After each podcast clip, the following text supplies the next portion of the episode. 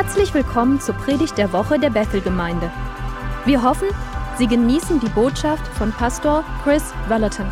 Mehr Informationen zu diesem Podcast sowie weitere Ressourcen finden Sie unter bethel.com. Herr, wir danken dir für diesen Tag. Wir danken dir, dass du dich überall auf der Welt bewegst. Wir beten, dass du dich in uns bewegst. Dass du dich in den Menschen bewegst, die dich nicht kennen, um einzuziehen und dass du dich in den Menschen bewegst, die dich kennen. Dass du uns inspirierst in Jesu Namen. Amen. Ich möchte heute über die vaterlose Generation sprechen. Ich bin wirklich inspiriert worden seit etwa fünf oder sechs Wochen. Es begann hier auf einer Gebetsversammlung, als wir für die Nationen beteten. Vielen Dank. Ich hatte diese Vision von meinem Sohn Jason. Er war in diesem Stadion und das Stadion war voller Väter, ich wollte sagen voller Männer. Uh, es waren Tausende in riesigem Stadion. Sie lehrten die Prinzipien von Vaterschaft und setzten den Übergangsritus in Kraft, den rituellen Übertritt ins Erwachsenenalter. Und dann wurde die Vision größer und ich sah, wie sich Stadien überall in Amerika füllten. Ich habe sofort mitten in der Gebetsversammlung meinem Sohn getextet, während es noch frisch in meinem Herzen war und sagte, ich habe diese Vision von dir gerade jetzt, während ich dir texte. Du bist in einem Stadion und Tausende von Männern versammeln sich und du lehrst sie, wie man ein Vater ist. Er hat direkt zurückgetextet und sagte, das ist, was Gott mir seit einem Jahr sagt. Uh, es ist eine Art Erneuerung, so wie die Promise Keeper-Bewegung. Aber ich habe den Eindruck, dass es sogar noch hochgradig mächtiger wird als diese. Ich wurde in der Jesus-Bewegung gerettet, die ganz offensichtlich eine Bewegung von Söhnen war. Ich war Teil der charismatischen Bewegung, die ganz offensichtlich eine Bewegung des Heiligen Geistes war. Ich glaube, dass der Herr sich als Vater bewegt. Der Schwerpunkt liegt auf Väterlichkeit und Vaterschaft. Wir beten Vater unser im Himmel. Ich glaube, dass tatsächlich Väter die Welt auf eine Weise berühren werden, dass die Herzen von Vätern zu ihren Söhnen wiederhergestellt werden. Lassen Sie uns das lesen. In der deutschen Übersetzung ist es Malachi 3, Verse 23 bis 24. Siehe, ich sende euch den Propheten Elia, bevor der Tag des Herrn kommt, der große und Furchtbare. Und er wird das Herz der Väter zu den Söhnen und das Herz der Söhne zu ihren Vätern umkehren lassen, damit ich nicht komme und das Land mit dem Bann schlage. Das ist interessant. Ich habe immer gelehrt und habe so oft gehört, wie hier gelehrt wurde, dass dies nicht nur eine Bewegung von Vätern ist, sondern auch Mütter betrifft. Das glaube ich absolut. Aber heute und in dieser Zeit habe ich das Gefühl, dass der Herr die Väter nach Hause ruft. Ich glaube, dass Malachi nicht eine Generation sah, die ohne Väter war. Ohne Väter war. Es war keine Generation ohne Väter, sondern eine vaterlose Generation. Er sah Väter und Söhne und Töchter, aber ihre Herzen waren nicht vereint. Dies ist die vaterloseste Generation in der Geschichte Amerikas, in der unsere Väter nicht im Krieg gestorben sind.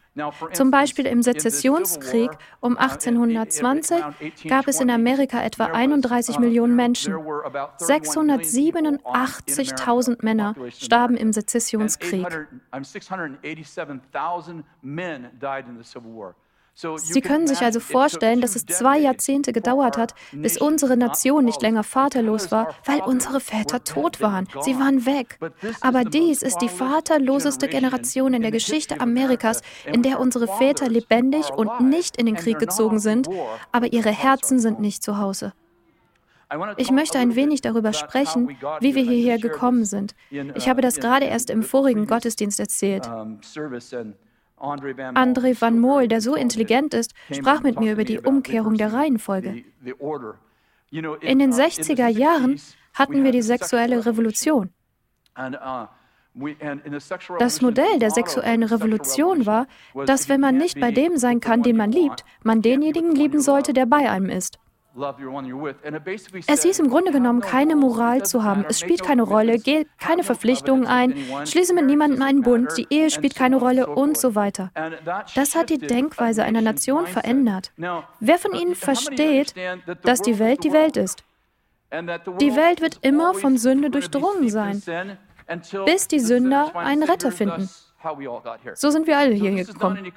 Das ist also keine Verurteilung. Aber 1500, 1954 wurde meine Mutter außerehelich schwanger. Meine Eltern haben sofort geheiratet. Warum? Weil es in dieser Kultur ein Stigma war, außereheliche Kinder zu haben.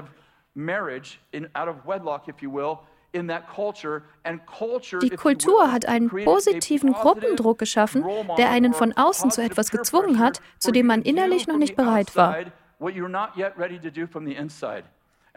Daher verhielten sich Menschen moralisch, obwohl sie noch Sünder waren. Macht, was ich sage, Sinn? Die 60er haben also keine Sündenbewegung geschaffen. Die Sünde geschah bereits. Aber die Kultur hat ihr Raum gegeben und gesagt, das ist nicht schlimm. Mach dir keine Sorgen, du sündigst nicht wirklich. Vor den 60ern sündigten die Menschen, aber sie wussten, dass es Sünde war. Schnell Vorlauf bis 2017. Wie viele von Ihnen wissen, dass sich die Gesellschaft heutzutage nicht mehr einig ist, was Sünde ist? Also zu Zeiten meiner Mutter, als sie etwas falsch gemacht hatten, wussten sie, dass es falsch war. Sie haben es trotzdem getan, aber sie wussten, dass es falsch war. Heute muss man die Menschen davon überzeugen, was falsch und was richtig ist. Die sexuelle Revolution erlebte ihren Höhepunkt 1969 in Woodstock. Im August 1969 hatten wir den legendären Woodstock. Die grundlegende Prämisse waren Drogensex und Rock'n'Roll. Das wurde zur Ikone, zum Höhepunkt des Jahrzehnts. Wir begannen ohne Moral, ohne Werte zu sein. Die Gesellschaft fing an, alles abzulehnen, was mit Moral zu tun hatte. Inmitten all dessen stand Darwinismus. Heute weiß ich, dass dieser bereits in den frühen 20er Jahren in die Schulen eingespeist wurde. Darwinismus hatte sich bis zur sexuellen Revolution nicht in unserer Gesellschaft etabliert. Aber in der sexuellen Revolution haben Menschen ihr Gewissen verletzt und sie brauchten einen Grund, um sich nicht vor Gott verantworten zu müssen. Sie wollten Hölle leben und sich nicht vor dem Himmel verantworten müssen.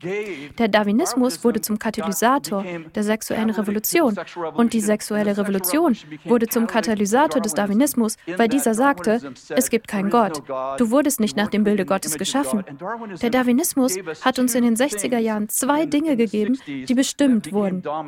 Erstens die Lehre, dass wir nicht nach dem Bilde Gottes geschaffen wurden, dass wir nicht anders sind als die Tiere, aber wir jagen Tiere. Wir reduzierten uns selbst auf eine Möbel, einen intelligenten Affen und der Wert der Menschheit und der Wert von Moral ging in den Keller. Die zweite Sache, die der Darwinismus uns über die Evolutionstheorie gelehrt hat, ist, dass wir alle von derselben Spezies abstammen und das Produkt eines kosmischen Unfalls sind. Was im Wesentlichen bedeutet, dass wir keinen Sinn und keine Bestimmung haben. Wenn ein Atheist fragt, was ist der Sinn meines Lebens, dann ist diese Frage inkongruent mit seiner Identität, so wie er sie wahrnimmt. Denn wieso sollte ich als Produkt eines kosmischen Unfalls eine Bestimmung haben? Der Darwinismus sagt, du hast keine Bestimmung. Das Modell des Darwinismus ist, iss, trink, sei fröhlich, denn morgen sind wir alle tot. All dies hat begonnen, sich in der Kultur zu verankern. Nicht nur die Kirchenkultur, sondern auch die amerikanische und schlussendlich die Weltkultur. Was ist geschehen? Was war das Ergebnis der sexuellen Revolution? Was war das Ergebnis der, wenn Sie so wollen, Darwin-Revolution? Nun, im Jahr 1950 wurden etwa 4,7 Prozent aller Kinder in Amerika außer, außerehelich geboren, aber bis 2017 ist diese Zahl um 1700 Prozent gestiegen.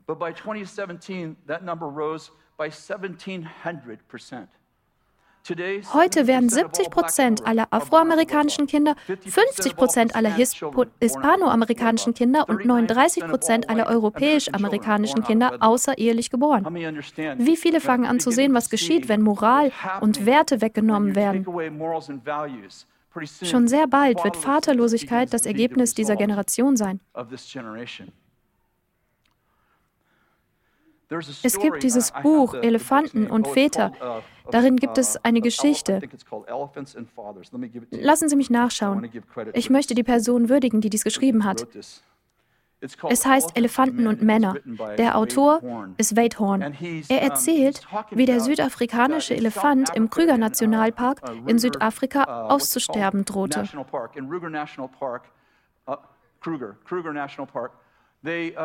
Also fingen sie an, südafrikanische Elefanten im Krüger Nationalpark zu züchten. In der Folge begannen diese Elefanten den Park zu dominieren. Es gab so viele südafrikanische Elefanten, dass klar war, dass etwas unternommen werden musste, um zu verhindern, dass diese den Park übernehmen. Sie haben das Ökosystem zerstört, weil es so viele von ihnen gab. Also hatten sie die Idee, einige der Elefanten in andere Parks umzusiedeln, um die Population zu verteilen. Das ist nicht so einfach, Elefanten zu verschiffen. Aus verschiedenen Gründen nimmt UPS sie nicht entgegen. Also ließen sie riesige Hubschrauber kommen, legten den Elefanten Harnische an und flogen sie zu einem anderen Park. Eine ihrer Herausforderungen war, dass die älteren männlichen Elefanten so schwer waren, dass ihre Harnische immer wieder zerbrachen. Also sagten sie, das ist okay, wir haben männliche Elefanten, wir werden nur die jüngeren männlichen Elefanten übersiedeln. Sie transportierten all diese Elefanten in diesen anderen Park. Innerhalb eines Jahres begannen die Nilpferde in dem Park zu sterben. Sie starben alle in diesem anderen Park. Die Frage war, was tötete die Nilpferde? Zuerst dachte man, es war eine Art Virus, der irgendwie in der Umgebung freigesetzt wurde und die Nilpferde tötete. Sie untersuchten die toten Tiere und stellten fest, dass ihre Seiten durchbohrt wurden. Sie dachten, vielleicht wurden sie von Wilderern getötet, aber die Stoßzähne waren noch da, also das kein, machte keinen Sinn. Also haben sie überall dort, wo sich die Nilpferde aufhielten, Kameras aufgestellt. Und was sie herausfanden war, dass die jungen männlichen Elefanten, die sie in die Kultur eingeführt hatten, gewalttätig wurden und die Nilpferde töteten.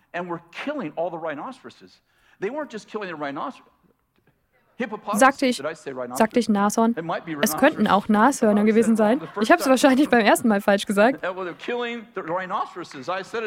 Ich habe es beim zweiten Mal richtig gesagt. Das ist eine Korrektur des Heiligen Geistes. Sie haben die Nilpferde wahrscheinlich auch getötet. Puh. Sie haben alle Nashörner getötet. Uh, uh, und nicht nur die Nashörner, sondern auch viele andere Tiere, für die sie keine natürlichen Feinde sind. Die Frage war, was ist los? Warum geschieht das? Und sie fingen an, Experimente durchzuführen. Und sie sagten, das Einzige, was wir uns vorstellen können, ist, dass wir diese jungen männlichen Elefanten ohne ausgewachsene männliche Elefanten in diese Kultur eingeführt haben. Sie produzierten stärkere Harnische und führten die ausgewachsenen männlichen Elefanten in den neuen Park ein. Und innerhalb von sechs Wochen war das gesamte Töten erledigt.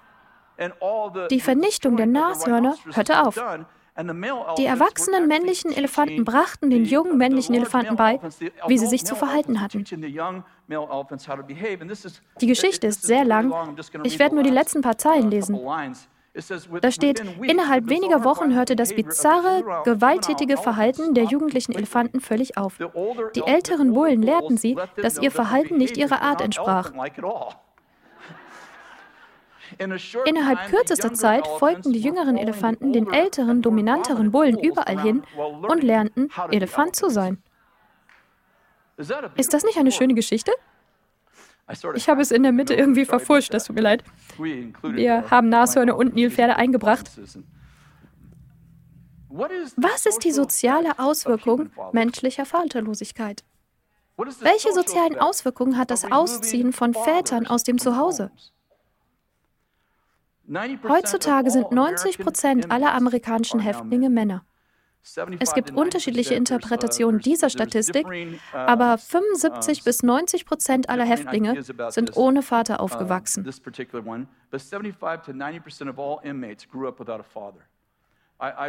Ich habe verschiedene Websites und Studien uh, angeschaut. Einige sagen 75 Prozent, einige sagen 90, aber alle stimmen überein, dass es mindestens 75 Prozent sind. 75 Prozent aller Häftlinge sind ohne Vater aufgewachsen. 63 Prozent aller jugendlichen Selbstmörder stammen aus vaterlosen Häusern, fünfmal der Landesdurchschnitt. 90 Prozent aller obdachlosen und entlaufenen Kinder stammen aus vaterlosen Familien. Das ist 32 Mal höher als bei Kindern mit Vätern. 85 Prozent aller Kinder mit Verhaltensstörungen kommen aus vaterlosen Familien. Das ist das 20-fache des Durchschnitts. 80 Prozent aller Vergewaltigungsopfer kommen aus vaterlosen Familien. Das ist das 14-fache des Durchschnitts. 71 Prozent aller Schulabbrecher kommen aus vaterlosen Familien. Das Neunfache des Durchschnitts. Und keine dieser Studien stammt aus christlichen Kreisen. Das sind alles Statistiken aus Berichten des Center of Disease Control und der National Principles Association. Und dies sind nur einige wenige Statistiken. Was geschieht, wenn Väter aus dem Zuhause entfernt werden? Die Gesellschaft wird sehr krank. Männer und Frauen sind nicht dasselbe. Los geht's. Schnallen Sie sich an. Schnallen Sie sich an. Wir werden gleich abheben. Der Beginn wird etwas holprig sein. An alle, die über Bethel TV zusehen, berühren Sie jetzt nicht den Schalter. Männer und Frauen sind nicht dasselbe. In Genesis 2,22 heißt es, und Gott, der Herr, baute die Rippe, die er von dem Menschen genommen hatte, zu einer Frau und er brachte sie zum Menschen. Hören Sie sich das an. Da sagte der Mensch, dies endlich ist Gebein von meinem Gebein und Fleisch von meinem Fleisch. Diese soll Männin heißen, denn vom Mann ist sie genommen. Sagen Sie, vom Mann ist sie genommen. Wo war die Frau? Im Mann. Sie wurde aus dem Mann genommen. Also können Männer nicht mit ihrer weiblichen Seite in Berührung kommen, weil sie keine haben.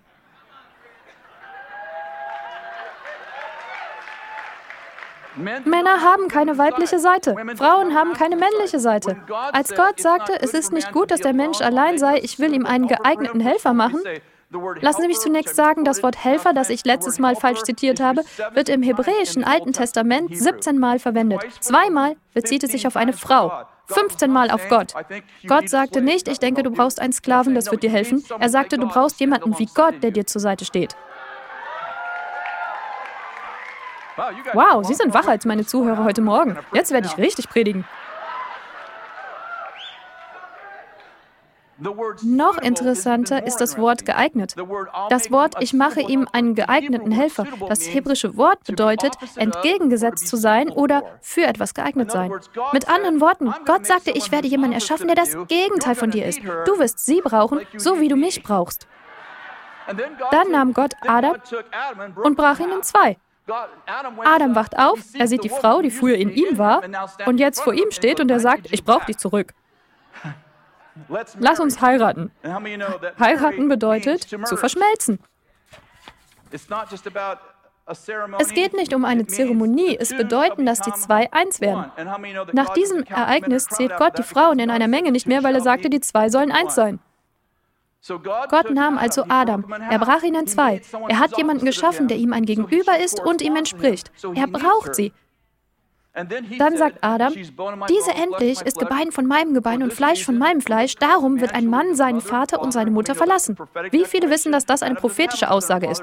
Denn Adam hatte keine Mutter und keinen Vater, er hatte nur Gott. Darum wird ein Mann seinen Vater und seine Mutter verlassen und seiner Frau anhängen und sie werden zu einem Fleisch werden. Als Adam sagte, darum wird ein Mann seinen Vater und seine Mutter verlassen und seine Frau anhängen, sagt er nicht, wir werden aus meinem Haus ausziehen und zu deinen Eltern ziehen. Er erklärte prophetisch, wer wem nachjagen wird. Ich werde dir nachjagen. Ich bin hinter dir her. Du wurdest geboren, um verehrt zu werden. Du wurdest geboren, um umworben zu werden. Und ich wurde geboren, um dich zu umwerben. Ich bin der Kultivator. Ich habe den Garten bestellt und ich beabsichtige auch deinen zu bestellen.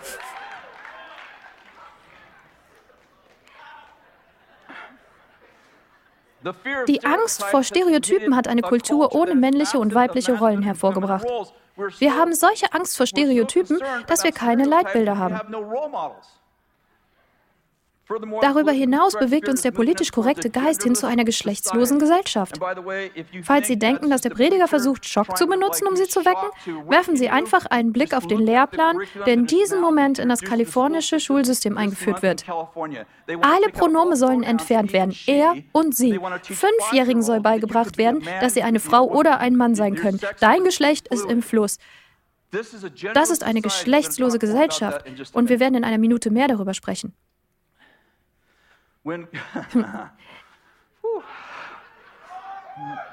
Ich merke, dass ich lache, wenn ich nervös bin. Gott schafft körperliche Unterschiede. Er schafft drei einige Attribute, die synergetisch zusammenwirken, um die jeweiligen Eigenschaften zu verstärken. Das meine ich. Wenn Gott ein physisches Merkmal in seiner Schöpfung erschafft, dann tut er das nie, ohne ihre gottgegebene Rolle im Leben zu beeinflussen. Ich liebe, was Lou Engel gesagt hat vor einiger Zeit. Er sagte, Gott nimmt keinen Mann und gibt ihm einen Traum. Gott hat einen Traum und er wickelt einen Mann um ihn herum. Er wickelt eine Frau um einen Traum. Wir wurden nach dem Bilde Gottes geschaffen. Wie würde Gott sie sich als König vorstellen? Worauf ich hinaus will, ist, dass Gott ihnen nicht einen Körper gibt und dann entscheidet, das sollst du werden. Gott hat sie auf eine ganz bestimmte Weise geschaffen, mit einer bestimmten Geschlecht, einem bestimmten Ethnie. Und er hat etwas im Sinn. Er stellt sich etwas vor und er wickelt einen Körper darum, der synergetisch mit der Vision zusammenwirkt, die er hatte, als er sie sich ausdachte. Folgen Sie mir. Zum, zum Beispiel, als Gott den Frauen Brüste gab, gab er ihnen nicht nur Brüste, sondern ein fürsorgliches Wesen.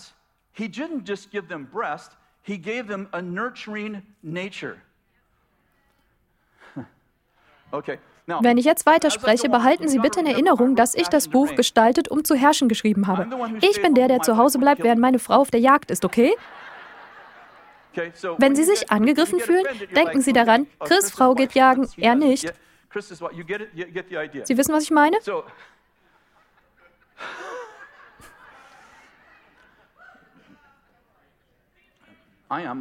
Das mache ich. Ich bin gerade dabei. Man muss Gas geben, bevor man die Kupplung raushaut.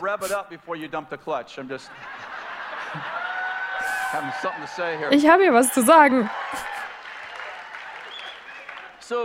Als Gott sich Frauen vorstellte, gab er ihnen die Fähigkeit zum Stillen, aber das ist eine Manifestation ihres gottgegebenen Auftrags als Fürsorgerin. Können Männer hegen und pflegen? Natürlich können sie das, aber wer führt diesen Bereich der Gesellschaft an? Wer führt diesen Bereich des Zuhauses an? Frauen sind führend im vorsorglichen Bereich. Freuen Sie mir. Frauen haben jeden Menschen auf diesem Planeten ausgetragen. Oh, Frauen haben jeden Menschen Frauen haben jeden Menschen auf diesem Planeten ausgetragen. Sie haben alle geboren, nicht die Männer. Wie viele von Ihnen wissen, dass sie von Natur aus friedfertiger sind? Ihre erste Reaktion auf einen Konflikt ist nicht, wir jagen sie in die Luft. Wir werden sie erschießen. Warum? Weil sie mitfühlend und Friedensstifter sind. Können Männer Friedensstifter sein? Natürlich. Können Männer mitfühlend sein? Na, in ihrem eigenen Interesse sollten sie es sein. Aber es sind Frauen, die Mitgefühl in eine Kultur einbringen. Stellen Sie sich folgende Frage. Wie viele Kriege wurden von Frauen begonnen? Meine Antwort war keine, aber ein Historiker sagte zwei, aber er konnte sich nicht erinnern, welche es waren. Eine wahre Geschichte. Ich dachte, okay, ja, Frauen haben wahrscheinlich hin und wieder einen Krieg begonnen, aber Männer fangen Kriege an. Männer sagen, du, ich jag dich in die Luft. Wenn du keine Geschäfte mit uns machst, springen wir dich in die Luft. Frauen sind mehr wie, können wir darüber reden?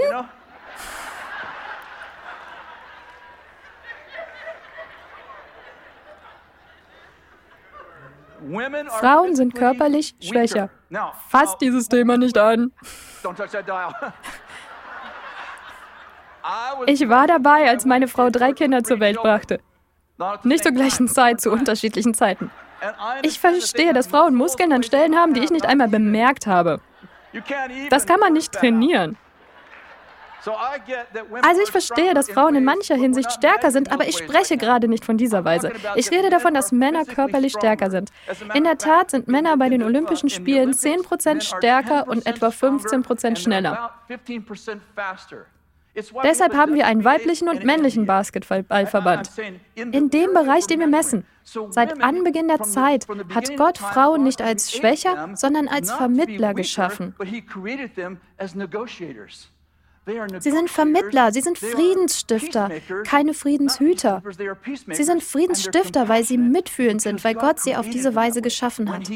Als er sie schwächer machte als Männer, gab er ihnen ein Geschenk, das größer ist als Männer. Sie sind auch intuitiv. Fragen Sie irgendwo, ich möchte mit den Fürbittern sprechen. Wie viel Prozent werden Männer sein? 20 Prozent ist ein großer Prozentsatz. Ich möchte mit den prophetischen Menschen sprechen. Sie sind zu 80 Prozent Frauen. Können Männer prophetisch sein? Ich arbeite daran.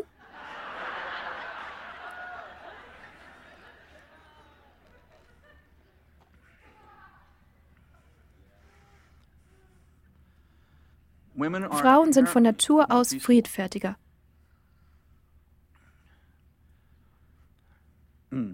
Merkmale von Männern. Männer sind im Allgemeinen körperlich stärker. Mit ihrer körperlichen Stärke schuf Gott sie mit einem Verantwortungsgefühl zu schützen, zu fördern und zu versorgen. Zu schützen, zu fördern und zu versorgen. Gott hat die Männer stärker gemacht, aber er hat sie nicht einfach so stärker gemacht. Er beruft sie zu einer Rolle, die Frauen nicht führen. Sehen Sie es von dieser Seite. Falls bei uns eingebrochen wird, würde ich nie auf die Idee kommen, meine Frau zu wecken, selbst wenn sie gerade von der Jagd kommt, und zu sagen, nimm dein Gewehr, jemand bricht ein. Ich werde die Person stellen, die in unser Haus einbricht. Von Männern wird erwartet, dass sie Beschützer sind, Versorger sind, Förderer sind. Folgen Sie mir? Okay. Hier sind sechs Begleiterscheinungen der Vaterlosigkeit in unserer Kultur. Was geschieht, wenn der Vater aus einer Kultur entfernt wird? Nummer eins, Männer werden verweiblicht, weil sie von Müttern ohne Väter aufgezogen werden. Haben Sie das gehört? Die Geschlechterkonfusion eines Mannes, der nur von einer Frau erzogen wird, hilft Homosexualität aufrechtzuerhalten. Männern werden ihrer Fähigkeiten beraubt, zu beschützen, zu fördern und zu versorgen. Nummer zwei, Abtreibung ist die Hauptbegleitung von Vaterlosigkeit, weil Frauen von Männern statt Vätern geschwängert werden. Ich habe das gerade erst realisiert, das war vor weniger als einem Monat. Abtreibung ist nicht die Sünde der Mutterschaft. Es ist die Sünde der Vaterlosigkeit. Wie viele Frauen treiben ihr Kind ab, wenn der Mann es haben will? Der Prozentsatz ist sehr niedrig. Nummer drei, die Abwesenheit von Vaterschaft führt zu Verhaltenstoleranz und Disziplinlosigkeit. Ich wiederhole, die Abwesenheit von Vaterschaft führt zu Verhaltenstoleranz und Disziplinlosigkeit. Beenden Sie diesen Satz für mich, Mütter. Warte nur, bis dein Vater nach Hause kommt. Sie haben alle stereotypische Ansichten, was? Was ich meine ist, dass Väter ein Maß an Disziplin bringen. Sie lehren die Familie, so verhalten wir uns gegenüber Autorität. Mama verhandelt. Ich sage nicht, dass Papa das nicht kann, aber sie führt darin. Mama verhandelt. Papa sagt, mach's jetzt. Warum muss ich das tun? Weil ich es gesagt habe. Ich glaube an Danny Silks Erziehung mit Liebe und Vision, Kindern beizubringen, stark zu sein, aber ich glaube auch, dass es inmitten dessen eine Spannung gibt, die wir ganz bewusst aufrechterhalten müssen, weil ich es dir gesagt habe. Der Umgang mit Autorität ist wichtig. Wir müssen ihnen nicht immer erklären, warum sie etwas tun sollen. Ich meine nicht, dass unser ganzes Leben so aussehen sollte. Ich will sagen, dass ein Polizist ihnen nicht erklären muss, warum er möchte, dass sie etwas tun. Er muss ihnen nur sagen, dass sie es tun sollen. Sie wissen, wie man mit Autorität umgeht, mit Lehrern, mit Autoritätspersonen, weil ihr Vater sagte, tu es jetzt. Ich habe aber keine Lust. Ich habe nicht gefragt, ob du Lust dazu hast. Geh in dein Zimmer, bis ich mit dir spreche. Väter bringen dieses Element der Disziplin. Es ist die Kultur, die er schafft, dieses Element der Disziplin. Wir sollten Gottesfurcht haben. In Abwesenheit von Vaterschaft, was ist eine der größten spirituellen Lücken, die wir haben? Gottesfurcht. Wir lieben Gott. Wir lehren die Menschen, dass Gott uns liebt. Er will unser Freund sein. Aber wir sollten nicht aus den Augen verlieren, dass unser Freund immer noch Gott ist. Es gibt immer noch eine Hölle. Eine Verweiblichung der Gesellschaft entfernt die Hölle. Gott ist so gütig und freundlich, er würde niemals Menschen in die Hölle schicken. Er schickt sie nicht dorthin. Er sagt, nur über meine Leiche gehst du dorthin. Aber einige Menschen gehen einfach über seine Leiche dorthin. Er ist gestorben, damit wir nicht in die Hölle kommen. Er hat alles getan, um uns auf ihr rauszuhalten. Aber wenn sie unbedingt dahin wollen. Das ist ein guter Punkt. Nummer drei. Männern mangelt es an Vertrauen in ihre Fähigkeit, eine Familie zu führen und zu versorgen, weil es ihnen nie vorgelebt wurde. Deshalb verzögern oder lehnen sie Ehe ab. Und Männer sagen Dinge wie, ich kann keine Frau finden. Sie sind 40 Jahre alt. Ich frage, sind Sie ausgegangen? Ich kann sie nicht finden, ich kann keine Frau finden. Lassen Sie mich Folgendes sagen. Ich habe das nachgeschlagen. Derzeit leben 3,8 Milliarden Frauen auf der Welt. 3,8 Milliarden. 3,8 Milliarden ist eine Menge. Wenn Sie alle Frauen auf der Welt seit Anbeginn der Zeit bis vor 50 Jahren zusammennehmen, hätten Sie heute mehr Frauen auf der Welt als seit Anbeginn der Zeit. Das ist wie Fischen in einer Brutstätte. Ich kann keine Frau finden.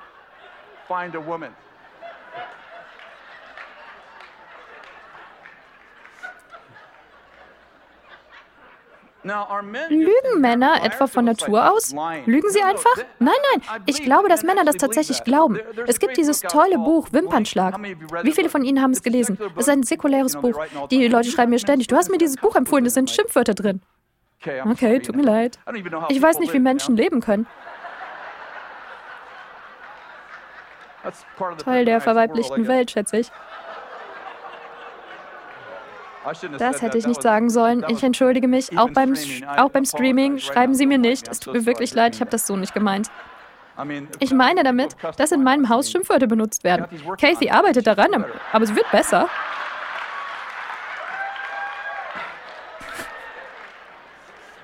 Die grundlegende Theorie des Buchs Wimpernschlag ist, dass sie in ihrem Unterbewusstsein mehr wissen als in ihrem Bewusstsein.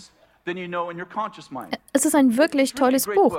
Wir würden sagen, dass unser Geist mehr weiß als unser, als unser Bewusstsein. Man muss Begriffe also ein wenig ändern, aber das Buch ist wirklich gut. Der Autor zitiert Umstände, unter denen Menschen Dinge tun, von denen sie denken, dass sie wissen, warum sie es tun, weil unser Bewusstsein aus Logik und Vernunft heraus handelt.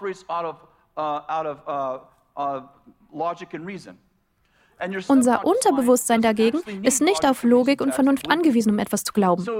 Das ganze Buch handelt von verschiedenen Orten, die sie studiert haben. Sie fragen Leute, warum tun sie das? Und sie antworten, deswegen tun wir das. Und sie studieren es und finden heraus, dass sie es überhaupt nicht deswegen tun. Das Buch spricht von der Kraft des Unterbewusstseins. Wir würden sagen, die Kraft des Geistes, der Geist eines Menschen. Sie studierten Ted Williams. Ted Williams ist allem Anschein nach ein großartiger Baseballspieler. Er hatte die höchsten RBIs in der Geschichte des Baseballs gewonnen. Ich gucke kein Baseball. Es ist so ähnlich wie Gras beim Wachsen zuzusehen, soweit es mich betrifft, so wie Golf. Leute sagen, ich war Golf spielen, um Sport zu treiben. Ich denke, Sport treiben? Ja, ich ich habe den Müll rausgebracht. Sie verstehen? Habe ich jetzt erfolgreich jeden beleidigt? Okay, ich wollte nur sicher gehen, dass alles ausgeglichen ist. Sie fragten Ted Williams, wie schlägt man einen Baseball? Wie kannst du so gut treffen? Er sagt, ich habe den Ball auf den Schläger treffen sehen. Ich sehe, wie der Ball auf den Schläger trifft. Sie haben das studiert und sie haben schnelle Kameras eingesetzt und sie fanden heraus, dass Ted niemals sieht, wie der Ball den Schläger trifft.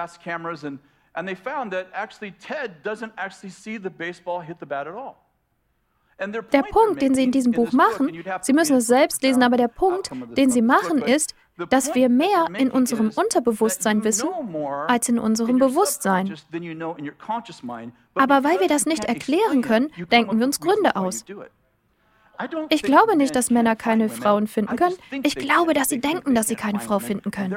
Deshalb können sie keine Frau finden, weil sie nicht auf eine Frau vorbereitet sind. Das wird im nächsten Wimpernschlagbuch stehen. Es wird Wimpernschlag 2.0 genannt werden.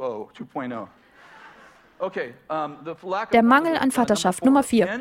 Männer laden Jungen durch den Übergangsritus in die Männlichkeit an. Übergangsritus ist der Prozess, durch den Männer anerkennen, dass ein Junge ein Mann geworden ist. Ohne Übergangsritus haben Jungen Mühe mit dem Erwachsenenwerden.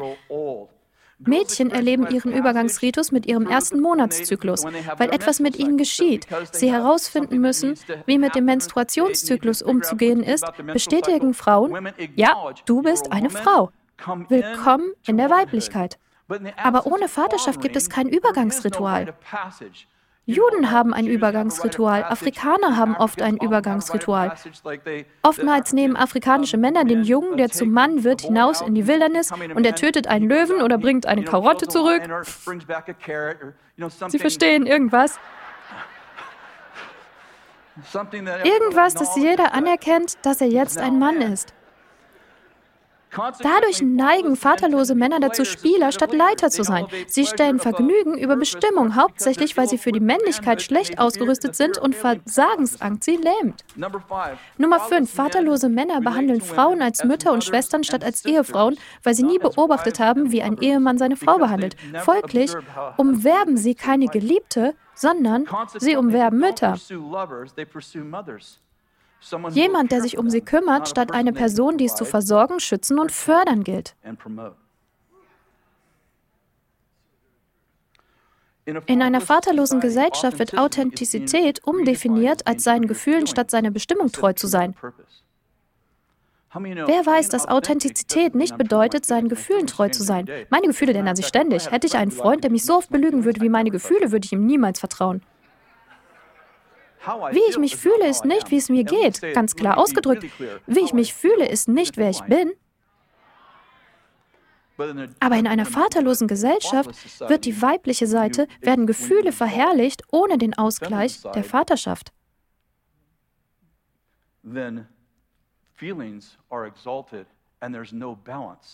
Es gibt keinen Ausgleich über die Vaterschaft. Was bringen Väter Männern bei? Nummer eins, sie lehren sie, ihre Ängste zu überwinden und nicht mit ihren Feinden zu verhandeln. Diese ganze Geschichte der Eroberung und Überwindung. Wir sind mehr als Überwinder. Diese ganze Geschichte des Kämpfens. Paulus gab dafür zahlreiche Illustrationen. Er sprach vom Boxen, dass er nicht kämpft wie einer, der in die Luft schlägt. Er sprach davon, Soldat zu sein. Er sprach davon, wie das Verhalten eines Soldaten sein sollte. Er sprach davon, einen Preis zu gewinnen und ein Rennen zu gewinnen. Wir, wie viele wissen, dass das alle Dinge sind, die Väter in eine Kultur einbringen? Dieser Wettkampfsgeist, dieses Ding, ich muss gewinnen, ich muss das beenden, ich muss diesen Berg überwinden, ich muss das Ding töten, ich muss das Ding aufhalten. All das bringen Männer in eine Kultur ein. Nummer zwei, was bringen Väter Männern bei? Sie lehren sie für ihre Familie zu sorgen. Das gibt Männern Bestimmung, Sinn und Identität. Apostelgeschichte 10 erzählt von dem mit unreinen Tieren gefüllten Tuch, das aus dem Himmel herausgelassen, herabgelassen wurde. Wie viele erinnern sich? Was sagte der Herr zu Petrus? Töte und iss. Es war nicht iss. Töte und iss.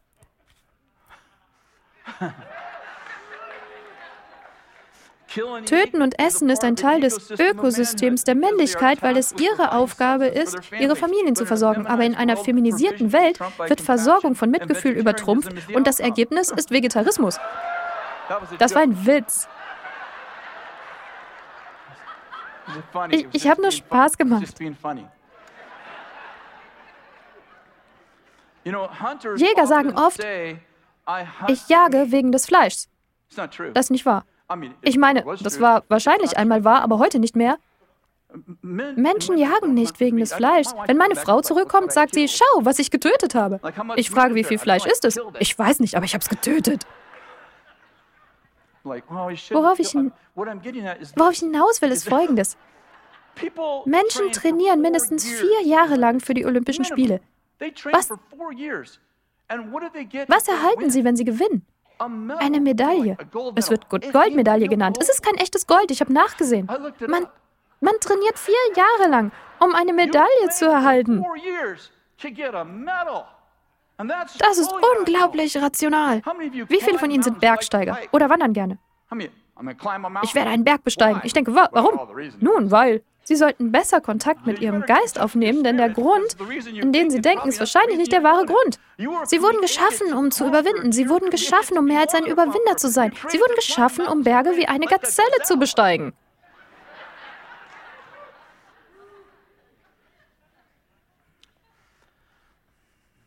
Nummer drei. Was bringen Väter Söhnen und Töchtern bei? Väter lehren Männer, um den Preis zu konkurrieren, für ihre Versprechen zu kämpfen und für die Zukunft zu bauen. So lernen Männer, für die Frau ihrer Träume zu kämpfen und sie energisch zu umwerben. Denken Sie an das Hohelied. Wie beginnt das Hohelied? Erinnern Sie sich? Einige von Ihnen sagen, nein. Ist das in der, in der Bibel? Das Hohelied beginnt mit dieser Frau. Sie ist im Schlafzimmer und ihre Tür ist verschlossen. Helfe ich irgendjemand? Er klopft an die Tür und sie sagt, komm rein. Nein, sie sagt, ich bin schon im Bett, ich habe meine Schuhe ausgezogen und meine Füße gewaschen. Und er geht. Was macht sie? Sehen Sie? Feminisierte Kultur, niemand weiß es. Sie spielt schwer zu kriegen. Sie sagt, ich bin schon im Bett. Und er sagt, okay, ich gehe jetzt. Se sehen Sie sich Hohelied 2 an.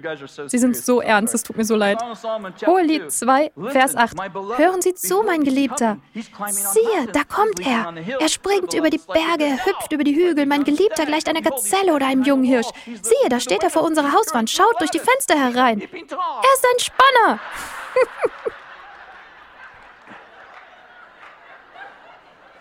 Was macht sie? Sie sagt ihm, oh, ich bin schon im Bett.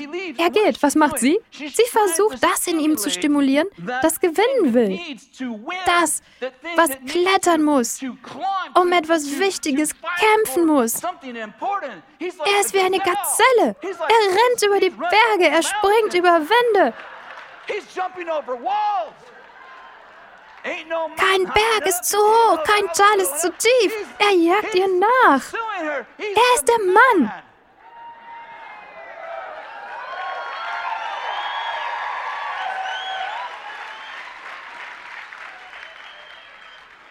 Eine Frau, die schwer zu kriegen spielt, inspiriert das männliche Bedürfnis nach Sieg, Wettkampf, Burgmauern erklimmen. Aber in einer feminisierten Welt muss eine Frau eine Leiter an die Burgmauer stellen, ein Sicherungsseil anbringen und dann unten warten, um ihnen den Weg nach oben zu zeigen.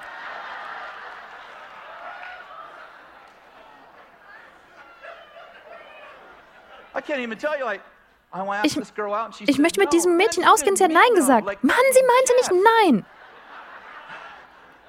Väter bringen Männern bei, wann Nein auch Nein bedeutet.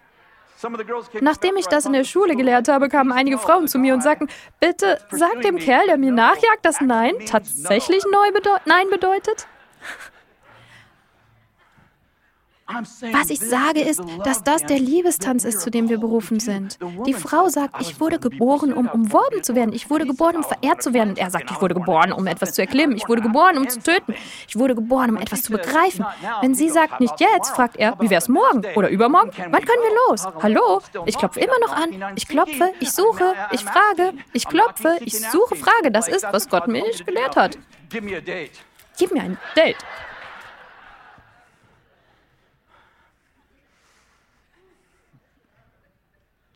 Es gibt nicht eine Frau da draußen, die mich mag. Nein, nein, nein, nein, nein. Das ist der Tanz. Lerne den Tanz von Männern und Frauen.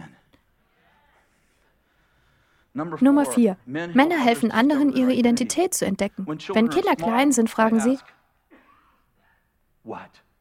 was? Was ist das? Wie viele von Ihnen haben kleine Kinder in Ihrem Haus? Sie sind gerade in der Kinderstunde und Sie haben Pause. Was ist das? Was ist das? Was ist das? Was ist die nächste Frage, die Sie stellen? Warum? Was ist das? Was ist das? Wie lange geht das so? Ich weiß nicht mehr. Monate, richtig? Was ist das? Das ist ein Podium. Was ist das? Das ist eine Bibel. Schließlich bleibt man stehen und Sie fragen, warum? Damit ich meine Bibel dahinlegen kann. Warum? Damit ich unterrichten kann. Sehr bald denken Sie, geh, frag deine Mutter. Aber wenn Kinder in die Pubertät kommen, stellen sie eine andere Frage. Was ist die Frage, die sie stellen, wenn sie in die Pubertät kommen? Wer bin ich? In den Rollen, die wir spielen, sind Vater und Mutter beide beteiligt. Ich verstehe das. Aber wenn Sie fragen, was und warum, dann fließt die Fürsorglichkeit der Mutter in die Kinder. Auch vom Vater, aber für, Mut, für Mutter, die primäre Identitätsgeberin, sind die ersten drei Jahre erfüllt von Lehre, Pflege, Friedensstiften, Mitgefühl, Intuition. All diese wichtigen Dinge passieren. Der Vater bringt sich auch ein. Wie viele von Ihnen wissen, dass wenn Kinder in die Pubertät kommen, der Vater in den Vordergrund tritt und er sagt, das ist, was du bist, das ist, was du verfolgen musst. Wenn wir Kinder für, se für sechs, acht Jahre an die Universität schicken, sie machen ihren Abschluss und wollen nicht mal anwenden, was sie acht Jahre lang gelernt haben. Wir denken, wenn sie nur lang genug lernen, werden sie wissen, was sie tun wollen. Meine Antwort ist nein. Das kann von Müttern kommen, aber Väter weisen die Richtung. Dazu bist du berufen. Ich sehe es in deinen Augen. Wenn man sein Kind schon in jungen Jahren auf den richtigen Weg bringt, dann hält es sich auch im Alter daran. Der Vater sagt, ich habe letzte Nacht von dir geträumt. Das ist es, was du tust. Früher haben die Kinder gemeinsam mit ihren Eltern gearbeitet, auf dem Feld und später im Industriezeitalter. Sie haben den ganzen Tag gemeinsam gearbeitet. Und Identität ist von alleine alleine gekommen. Ich sage nicht, dass es immer perfekt funktioniert. Es braucht ein Dorf, um ein Kind zu erziehen. Ich mache nur Unterschiede deutlich. Vater ist nicht Mutter und Mutter ist nicht Vater. Aber heute sagen wir, du kannst zwei Mütter haben, du brauchst keinen Vater. Du kannst zwei Väter haben, du brauchst keine Mütter. Männer und Frauen sind dasselbe. Väter und Mutter sind nicht dasselbe. Männer und Frauen sind nicht dasselbe. Wir spielen nicht die gleichen Rollen.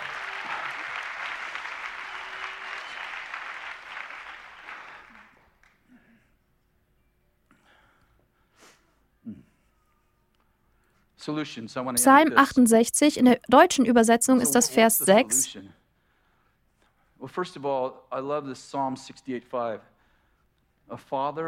Ein Vater der Weisen und ein Richter der Witwen ist Gott in seiner heiligen Wohnung.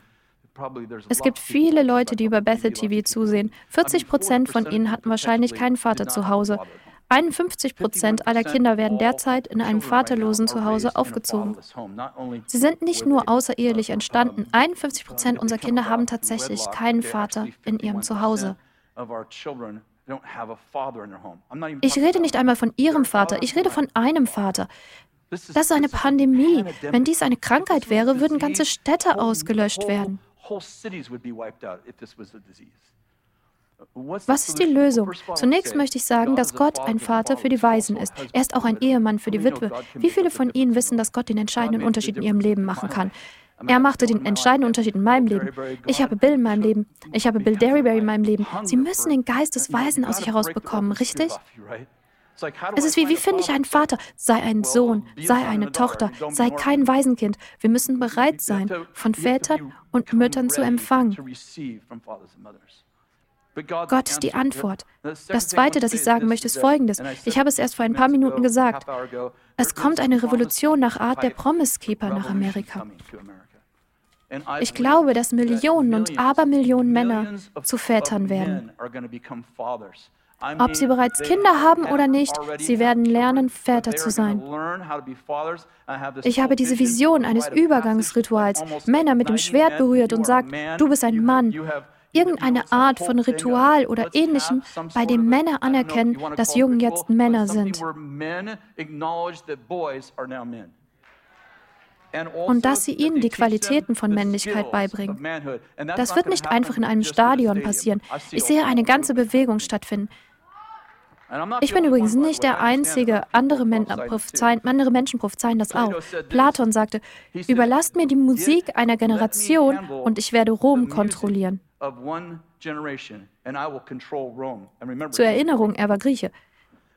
Sprüche sagt folgendes: Sprüche 25,20 für einen traurigen Lieder zu singen, ist so unsinnig, als würde man im Winter den Mantel ausziehen oder Salz in eine Wunde streuen. Was sagt Salomon hier? Dass, wenn man die falschen Lieder singt, man Menschen entkleiden kann.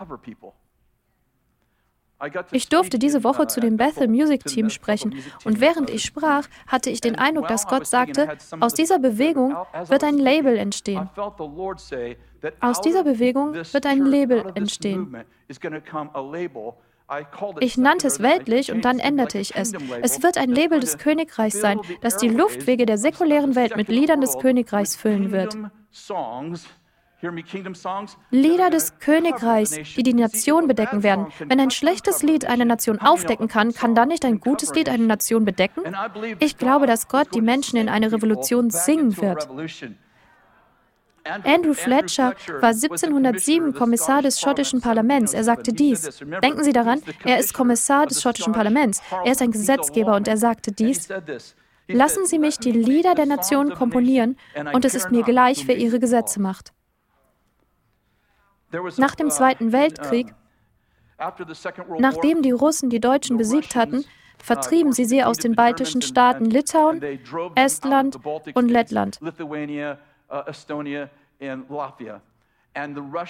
Und, und, die Russen kamen zurück, um die baltischen Staaten zu kolonisieren und zum Kommunismus zu führen.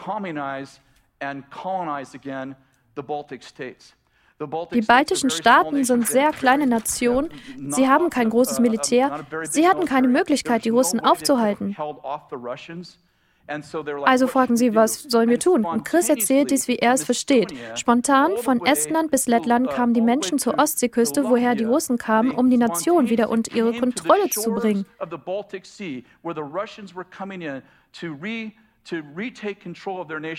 Und sie fassten sich an den Händen und fingen an zu singen. Sie sangen. Und man nannte es die singende Revolution. Als die russischen Soldaten die Litauer, Esten und Letten sahen, wie sie sich über hunderte von Kilometern am Strand entlang an den Händen hielten und sangen, drehten sie um und traten den Rückzug an. Man nannte es die singende Revolution.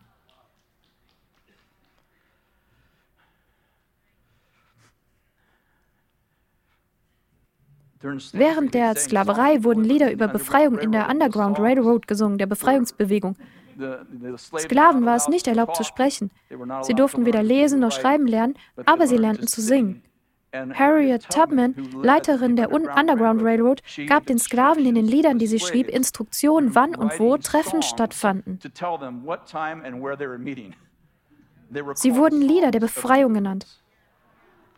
Ich glaube, dass der Herr Lieder der Befreiung entstehen lässt, die den Menschen den Weg heraus aus dieser Dysfunktion weisen und ihnen beibringen, Väter und Mutter zu sein. Er wird unsere Kultur wiederherstellen. Würden Sie bitte aufstehen?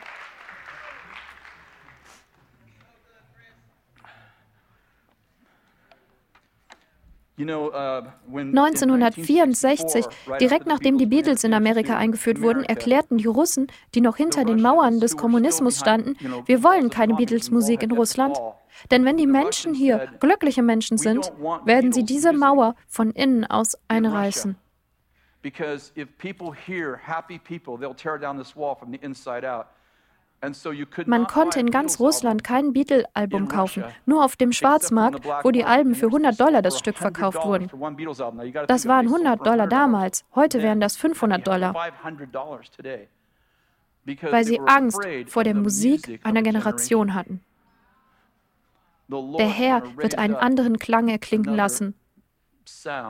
Ich glaube nicht ein neuer Sound, aber ein neuer Song. Ein neues Lied.